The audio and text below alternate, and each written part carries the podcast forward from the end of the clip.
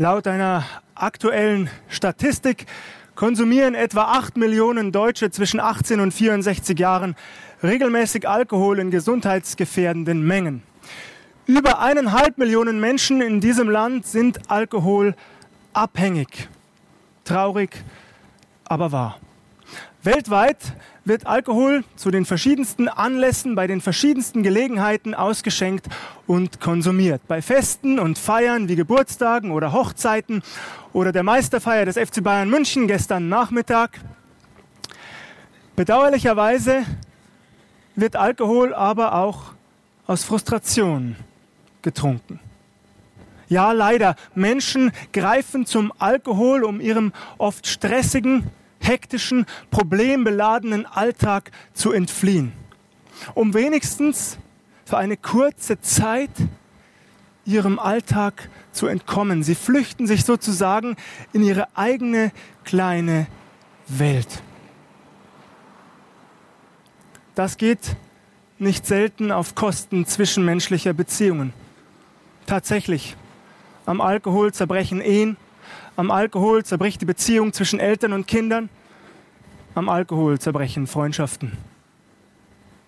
Schlimm, traurig, dramatisch, was der Alkohol alles anrichten kann. Heute Morgen werden wir uns einer biblischen Erzählung widmen, in der sich die Jünger Jesu dem Spott ausgesetzt sehen, auch sie seien doch nur betrunken. Hören wir einmal hin in Apostelgeschichte 2, Apostelgeschichte Kapitel 2, ab Vers 1 steht geschrieben. Und als der Pfingsttag gekommen war, waren sie alle beieinander an einem Ort. Und es geschah plötzlich ein Brausen vom Himmel wie von einem gewaltigen Sturm und erfüllte das ganze Haus, in dem sie saßen. Und es erschienen ihnen Zungen zerteilt und wie von Feuer und setzten sich auf einen jeden von ihnen. Und sie wurden alle erfüllt von dem Heiligen Geist und fingen an zu predigen in anderen Sprachen, wie der Geist ihnen zu reden eingab. Es wohnten aber in Jerusalem Juden, die waren gottesfürchtige Männer aus allen Völkern unter dem Himmel. Als nun dieses Brausen geschah, kam die Menge zusammen und wurde verstört, denn ein jeder hörte sie in seiner eigenen Sprache reden. Sie entsetzten sich aber, verwunderten sich und sprachen, siehe, sind nicht diese alle, die da reden, Galiläer? Wie hören wir sie denn ein jeder in seiner Muttersprache? Pater und Meder und Elamiter und die da wohnen in Mesopotamien, Judäa und Kappadokien, Pontus und der Provinz Asia, Phrygien und Pamphylien, Ägypten und der Gegend von Kyrene in Libyen und Römer, die bei uns wohnen, Juden und Proselyten, Kreter und Araber. Wir hören sie in unseren Sprachen die großen Taten Gottes verkünden. Sie entsetzten sich aber alle und waren ratlos und sprachen einer zu dem anderen, was will das werden? Andere aber hatten ihren Spott und sprachen, sie sind voll süßen Weins. Am ersten Pfingstfest der Geschichte vor 2000 Jahren bewahrheitet sich das, was Jesus seinen Jüngern wiederholt angekündigt hatte. Zuletzt kurz vor seiner Himmelfahrt in Apostelgeschichte Kapitel 1, Vers 8 lesen wir, davon, dass Jesus seinen Jüngern sagt, ihr werdet die Kraft des Heiligen Geistes empfangen, der auf euch kommen wird und werdet meine Zeugen sein in Jerusalem und ganz Judäa und Samarien und bis an die Enden der Erde. Das bewahrheitet sich in unserer Geschichte. Es fängt an in Jerusalem von diesem Zeitpunkt an werden sich die Jünger aber tatsächlich in alle Himmelsrichtungen zerstreuen, nach Norden, nach Osten, nach Süden und nach Westen. Sie werden in die entferntesten, entlegensten Winkel und Regionen der Erde gehen, um Zeugen für Jesus Christus zu sein.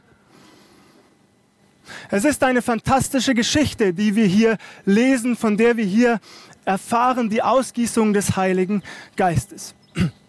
Nun ist das mit Wundern ja generell so eine Sache, nicht wahr? Viele Menschen glauben nicht an die Wundergeschichten der Bibel, weil Wunder unseren Verstand, das, was wir begreifen und erfassen können, bei weitem übersteigen, neigen viele Menschen dazu, Wunder lieber in das Reich der Märchen und Legenden zu verbannen. Wie soll das auch gehen? Wie soll das auch gehen, dass eine Jungfrau, die nie zuvor Geschlechtsverkehr hatte, plötzlich schwanger ist? Wie sollen sich die Wunder Jesu zugetragen haben? Wie soll das gehen, dass Blinde wieder sehen und Lahme wieder gehen? Dass Taube wieder hören und Stumme wieder sprechen, dass Menschen frei werden von allen möglichen dämonischen Belastungen. Wie bitte soll das gehen, dass Tote wieder auferstehen? Weil das so fantastisch ist, fällt es vielen Menschen schwer, daran zu glauben. Nun sollten wir, wenn es um Wunder geht, allerdings bedenken, die Frage, die wir uns stellen müssen, lautet nicht, sind Wunder möglich oder nicht? Das ist die falsche Fragestellung. Die erste Frage, die wir uns im Zusammenhang mit Wundern immer stellen und beantworten müssen, lautet vielmehr, existiert Gott? Existiert Gott? Das ist die Frage. In dem Moment, in dem wir diese Frage mit Ja beantworten, werden alle Wunder, die hier geschrieben stehen, in Gottes lebendigem Wort möglich. Denn einem allmächtigen Gott ist es nicht unmöglich, dass eine Jungfrau schwanger wird. Einem allmächtigen Gott ist es nicht unmöglich, dass Blinde wieder sehen und Lahme wieder gehen, dass Menschen, die im Rollstuhl saßen, die nie zuvor ihre Beine bewegen konnten, plötzlich aufspringen und vor Freude durch die Luft hüpfen. Einem allmächtigen Gott ist es nicht unmöglich, dass Taube wieder hören und Stumme wieder sprechen können, dass Menschen frei werden von dämonischen Belastungen. Für einen allmächtigen Gott ist es ein Kinderspiel, dass Menschen, die schon tagelang tot waren, die vielleicht bereits nach Verwesung gestunken haben, wieder zu neuem Leben auferweckt werden. Die Frage ist, existiert Gott? Nehmen wir diese Frage bitte im Hinterkopf mit, wenn wir jetzt zurückkehren zu unserer Erzählung aus der Apostelgeschichte. Die Jünger erleben das Wunder der Ausgießung des Heiligen Geistes. Sie sehen Zungen zerteilt und wie von Feuer, die sich auf jeden von ihnen setzten. Sie werden mit dem Heiligen Geist erfüllt und beginnen in Sprachen und Dialekten zu sprechen, die sie nie zuvor gelernt haben. Dieses Pfingstereignis, es weckt die Aufmerksamkeit der Bevölkerung, der Bewohner Jerusalems. Sie bekommen das mit das Brausen eines starken Windes, dieses Geräusch, sie hören das und sie strömen herbei. Tausende sind es, die auf einmal versammelt sind, zu denen die Jünger Jesu reden können in unterschiedlichen Sprachen und Dialekten. Und die Menschen entsetzen sich darüber. Wie kann das sein, dass diese Galiläer zu uns in unseren Muttersprachen sprechen? Denn bitte bedenken wir, die Jünger waren keine hochgebildeten Menschen. Sie hatten keine ausgiebige Schulbildung genossen, kein Studium absolviert, keinen Doktortitel vorzuweisen. Das waren keine Anwälte, Richter oder Ärzte. Das waren Handwerker, überwiegend Fischer, einfache Menschen. Aber begabt durch die Kraft des Heiligen Geistes haben sie plötzlich Fähigkeiten, die sie nie zuvor hatten. Das kann Gott. Gelobt sei er dafür. Und die Jünger nutzen diese Fähigkeit. Die Menschen hören und verstehen von den großen Taten Gottes, denn das ist das Ziel von Pfingsten, dass die Menschen die großen, wunderbaren Taten Gottes erkennen. Das, was er getan und gewirkt hat durch Jesus Christus.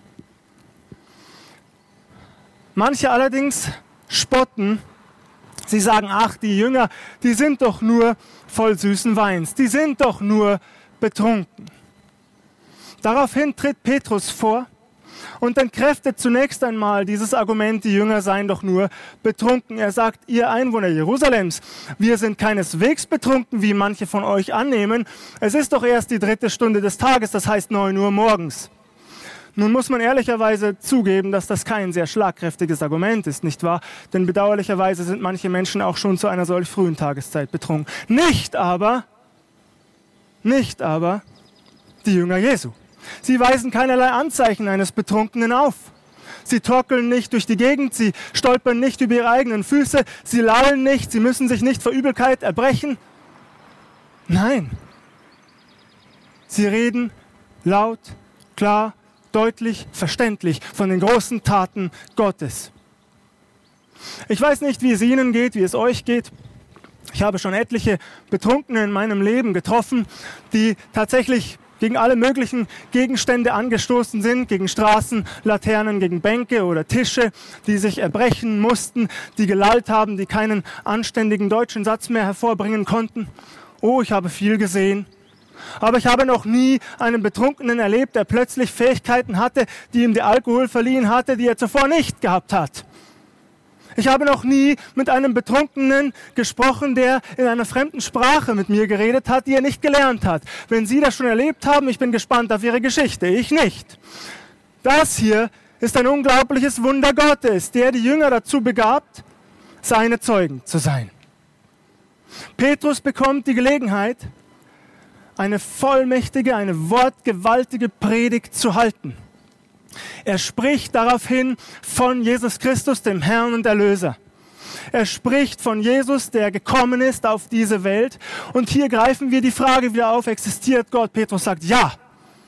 Ja, Gott existiert. Und zwar nicht nur irgendwo fernab von uns. Er residiert nicht über den Wolken im Himmel. Er thront nicht dort oben weit weg. Nein, er kam uns nahe in Jesus Christus. So nahe, wurde Mensch in Jesus Christus. Gott existiert. Wir haben ihn gesehen. Wir sind mit ihm unterwegs gewesen, jahrelang. Wir haben mit ihm gegessen. Wir haben mit ihm getrunken. Wir haben mit ihm gesprochen. Gott, er existiert. Wir haben seine Predigten gehört. Wir haben seine Wunder erlebt. Wir sind Zeugen dafür. Gott, er existiert. Was für eine wortgewaltige Predigt das ist, die Petrus hält über Jesus Christus. Nun wissen wir aus unserem Alltag mit Sicherheit, dass unsere Worte eine enorme Kraft haben. Ja, unsere Worte haben Macht. In zwei unterschiedliche Richtungen. Wir können Menschen einerseits mit unseren Worten erfreuen. Wir können ihnen Hoffnung schenken. Wir können sie auferbauen. Wir können sie trösten. Wir können sie aber auch zutiefst kränken, demütigen und verletzen. Oh ja, unsere Worte haben Kraft. In unseren Worten liegt eine enorme Macht. Wir können Menschen so tief demütigen, dass sie uns den Rücken zukehren und nie wieder etwas mit uns zu tun haben wollen. Oh ja. Nun stellen wir uns einen Moment lang vor, und Petrus darf das erleben, welche Kraft in Worten liegt, die nicht unsere eigenen sind. Welche Kraft in den Worten Gottes liegt, die er seinen Jüngern eingibt durch seinen Heiligen Geist. Was für eine enorme Kraft liegt in solchen Worten erst.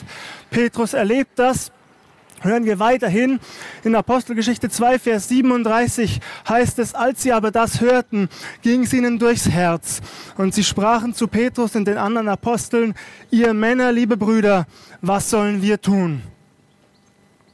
Wenn der Heilige Geist wirkt, und ich bin überzeugt, er wirkt auch heute Morgen, er wirkt auch durch die Worte, die ich spreche. Es sind nicht meine eigenen Worte, dessen bin ich ganz sicher. Und wenn der Heilige Geist wirkt, dann ist es so wie damals bei Petrus. Er trifft die Menschen mitten ins Herz wie ein Pfeil. Und zwar nicht nur irgendwie am Rand, nein, mitten hinein. Das erlebt Petrus. Und die Menschen, sie spüren es, sie werden bewegt, sie werden unruhig, sie merken, etwas fehlt. Vielleicht können sie es noch nicht genau greifen, noch nicht definieren, aber sie wissen ganz genau in diesem Moment, etwas fehlt.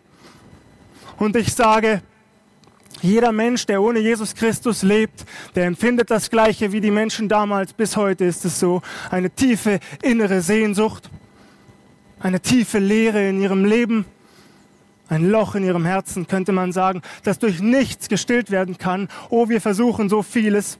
Wir versuchen so vieles in unserer dekadenten Spaßgesellschaft, das Loch in unserem Herzen zu füllen, durch mehr Kinobesuche, durch intensive Partys, mehr Alkoholgenuss, bedauerlicherweise. Wir versuchen es mit dem neuen iPhone, wir versuchen es mit dem größeren Flachbildschirm. Wir versuchen es mit der Rolex-Uhr. Wir versuchen es mit teurerer Kleidung. Wir versuchen es mit schöneren Schuhen. Wir versuchen es mit einem schnelleren Auto. Wir versuchen es mit einem größeren Haus. Wir versuchen es mit der besseren Arbeitsstelle. Wir versuchen es mit der jüngeren Frau. Nur um immer und immer und immer wieder festzustellen, nichts davon vermag die Leere in unserem Herzen und Leben wirklich zu füllen. Nichts davon ist dazu in der Lage. Und die Menschen damals, sie merken es und es klingt für mich regelrecht verzweifelt. Sie fragen Petrus und die Apostel, was sollen wir tun? Was sollen wir tun? Und vielleicht bist du heute Morgen hier, sind Sie heute Morgen hier. Sie sitzen hier auf dieser Wiese oder Sie hören diese Predigt an den Fenstern oder auf den Balkonen. Es spielt keine Rolle, wo Sie sind. Vielleicht fragen Sie, was soll ich tun? Hier ist die Antwort. Petrus sprach zu ihnen, tut Buße, tut Buße. Und jeder von euch lasst sich taufen auf den Namen Jesu Christi zur Vergebung eurer Sünden. So werdet ihr empfangen die Gabe des Heiligen Geistes. Denn euch und euren Kindern gilt diese Verheißung. Und allen, die fern sind, so viele der Herr unser Gott herzurufen wird. Noch mit vielen anderen Worten bezeugte er das und ermahnte sie und sprach, lasst euch erretten aus diesem verkehrten Geschlecht die nun sein Wort annahmen, ließen sich taufen und an diesem Tage wurden hinzugefügt etwa 3000 Menschen. Im Johannesevangelium Kapitel 16, Vers 8 sagt Jesus, dass der Heilige Geist der Welt die Augen für ihre Sünde öffnen wird, für die Sünde, dass sie nicht an Jesus Christus glauben. Das ist die größte und schlimmste Sünde, die ein Mensch begehen kann, nicht an Jesus Christus zu glauben. Die Menschen hier in Apostelgeschichte 2, sie erleben genau das. Sie werden überführt durch den Heiligen Geist, sodass sie danach fragen können, was soll ich jetzt tun? Und Petrus sagt, tut Buße. Und diese Antwort von damals, sie gilt heute noch jedem Menschen, tut Buße. Das heißt konkret, kehrt um.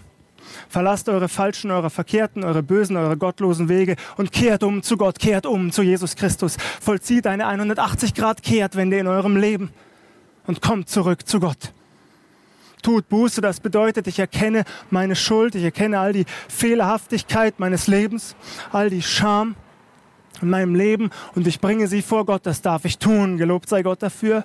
Sie dürfen es tun. Du darfst es tun. Heute Morgen all deine Fehler und all deine Schuld und all deine Zerbrochenheit, all die Sünde, wie wir es nennen, vor Jesus zu bringen an sein Kreuz und dort abzugeben, denn er trägt sie für uns tut Buße.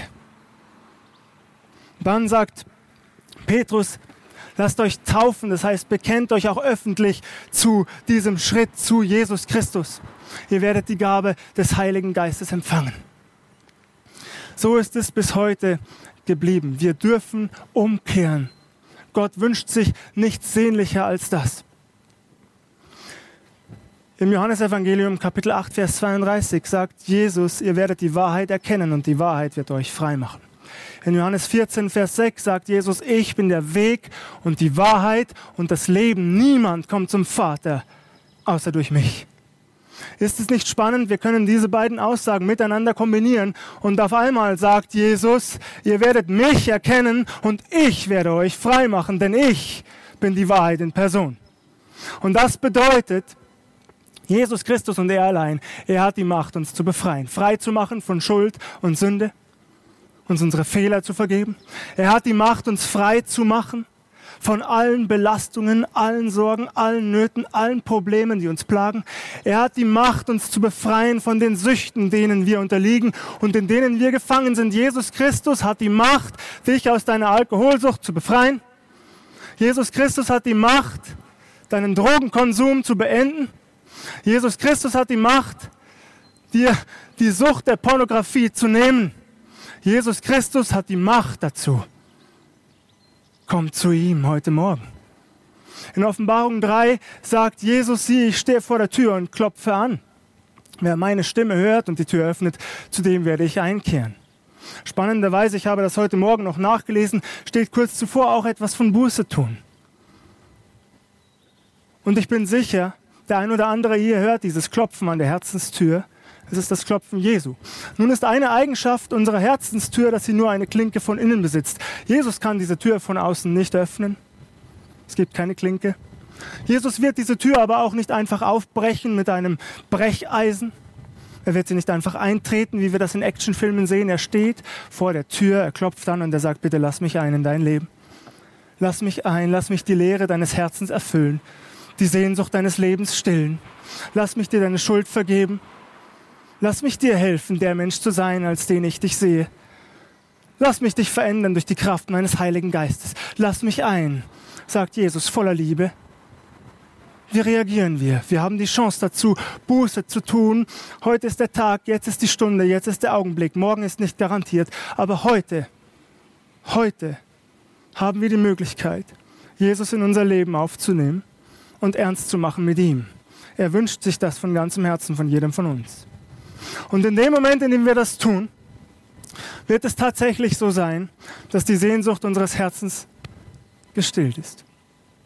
Das mag plakativ klingen für einige hier, aber ich sage, Jesus Christus ist die Probleme, ist die Lösung für alle Probleme dieser Welt. Jesus Christus ist die Lösung für alle Probleme dieser Welt. Nicht ein neues Heizungsgesetz ist die Lösung für die Probleme dieser Welt. Nicht die Erhöhung der Bildungsstandards ist die Lösung für die Probleme dieser Welt. Nicht weitere Aufrüstung ist die Lösung für die Probleme dieser Welt. Jesus Christus ist die Lösung der Probleme dieser Welt. Und in dem Moment, in dem wir ihn aufnehmen in unser Leben und Herz hinein, haben wir alles gefunden, wonach wir je gesucht haben. Und alles, was uns einst groß und wichtig erschien, wird plötzlich nichtig und klein. Das Streben nach Anerkennung bei Menschen, nach Ruhm und Ehre, nach Luxus und Wohlstand. Oh, wie unwichtig wird das. Gemessen an der Beziehung zu Jesus Christus, der mein Herz und Leben erfüllt, der mich rettet als mein persönlicher Erlöser. Wie unwichtig ist das, was mich sonst so umgetrieben hat auf einmal. Wie nichtig und klein all die Sorgen und Probleme und Ängste dieses Lebens angesichts der wunderbaren Tat Jesu am Kreuz, der mir die Ewigkeit schenkt und dir und ihnen hier, wenn sie das wollen. Tut Buße. Und dieses Wort, es richtet sich übrigens nicht nur an Außenstehende, die noch fern sind, die noch nicht an Jesus glauben. Es richtet sich an jeden von uns, die wir bereits auch an Jesus glauben und ihm nachfolgen.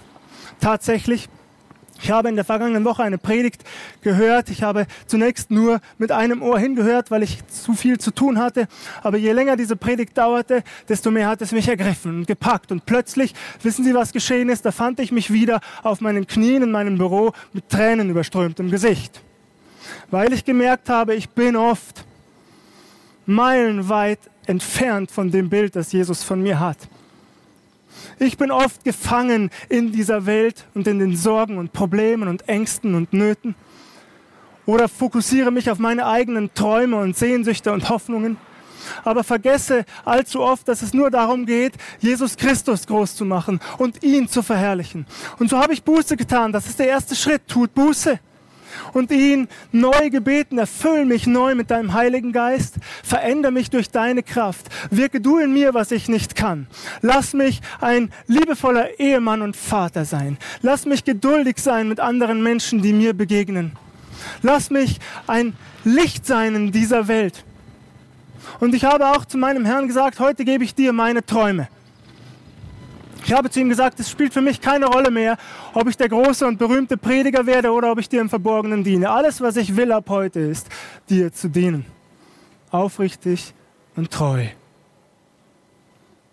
Nun mache ich mir nichts vor. Ich weiß, dass ich Fehler mache und ich habe auch, seit ich diese Predigt gehört habe, wieder Fehler gemacht. Aber ich weiß, ich darf mich immer wieder neu darauf ausrichten, dass Jesus Christus mein Herr und mein Erlöser ist, dass er mir vergibt und dass er mein Leben verändern wird, Schritt für Schritt, Tag für Tag. Willst du das auch? Dann gilt dieses Wort auch dir heute Morgen. Tu Buße, das darfst du tun. Richte dich neu aus auf Jesus Christus. Ich werde zum Abschluss dieser Predigt beten und dann werde ich etwas tun, was ich bisher noch nicht getan habe. Nach diesem Gebet werde ich darum bitten, dass alle, die das heute entweder ganz neu festmachen wollen, ein Leben mit Jesus Christus, oder sich seiner Herrschaft wieder neu unterstellen wollen, die Hand heben. Ich werde zuerst beten und dann werde ich das tun, dazu aufrufen. Und ich bitte schon jetzt darum, dass keiner, keiner, der diese Entscheidung treffen will, sich dafür schämt dass keiner, der diese Entscheidung treffen will, sich fragt, was denken dann die anderen Menschen um mich herum. Das ist völlig egal. Es spielt überhaupt keine Rolle, was die anderen Menschen von uns denken. In diesem Augenblick, in den nächsten Minuten geht es nur um sie und Jesus Christus, um dich und Jesus Christus. Und wenn du ihm folgen willst und wenn du ihn lieben willst und wenn du ihm dienen willst, dann lade ich dich ein, heb deine Hand nach diesem Gebet. Ich bete mit uns und ich bitte euch und sie dazu aufzustehen. Herr Jesus Christus, wir loben und preisen dich. Wir danken dir von ganzem Herzen, dass du uns so sehr liebst, dass du Mensch geworden bist, dass du auf diese Welt gekommen bist, dass du am Kreuz auf Golgatha dein Blut vergossen hast, um uns zu erlösen, um uns reinzuwaschen von unserer Schuld und unserer Sünde.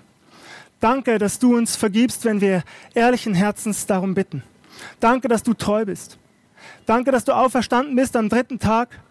Danke, dass du aufgefahren bist in den Himmel, aber von dort auch wiederkommen wirst, um uns zu dir zu holen. Danke, dass du deinen Heiligen Geist ausgegossen hast über die Jünger damals, aber auch heute noch diese Verheißung gilt, dass wir den Heiligen Geist empfangen können in dem Moment, in dem wir dich aufnehmen in unser Leben. Und so bitte ich dich jetzt für alle, denen diese Botschaft, deine Worte durchs Herz gegangen sind, durch die Kraft deines Heiligen Geistes, dass du ihnen jetzt den Mut schenkst und die Kraft, auch ihre Hand zu heben und sich ganz offen und ehrlich zu dir zu bekennen. Wir loben und preisen dich und wir wollen dir folgen und dir dienen und dich lieben. In deinem Jesu Namen. Amen.